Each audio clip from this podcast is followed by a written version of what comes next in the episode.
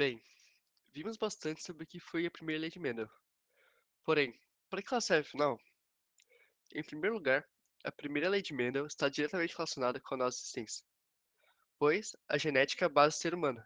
Ela é responsável pelas nossas variedades e diferenças, bem como pelas nossas semelhanças.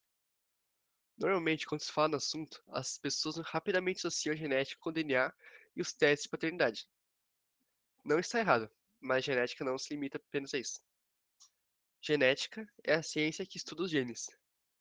A partir de suas descobertas, graças ao estudo de Mendel, estamos aprimorando cada vez mais a biotecnologia, a engenharia genética e aprendendo muito sobre a clonagem. E com isso, por exemplo, hoje fazemos uso das, das células-tronco para tratar de doenças que não têm cura e que causam a fatalidade de muitos na sociedade, contribuindo assim para uma melhor qualidade de vida para as pessoas.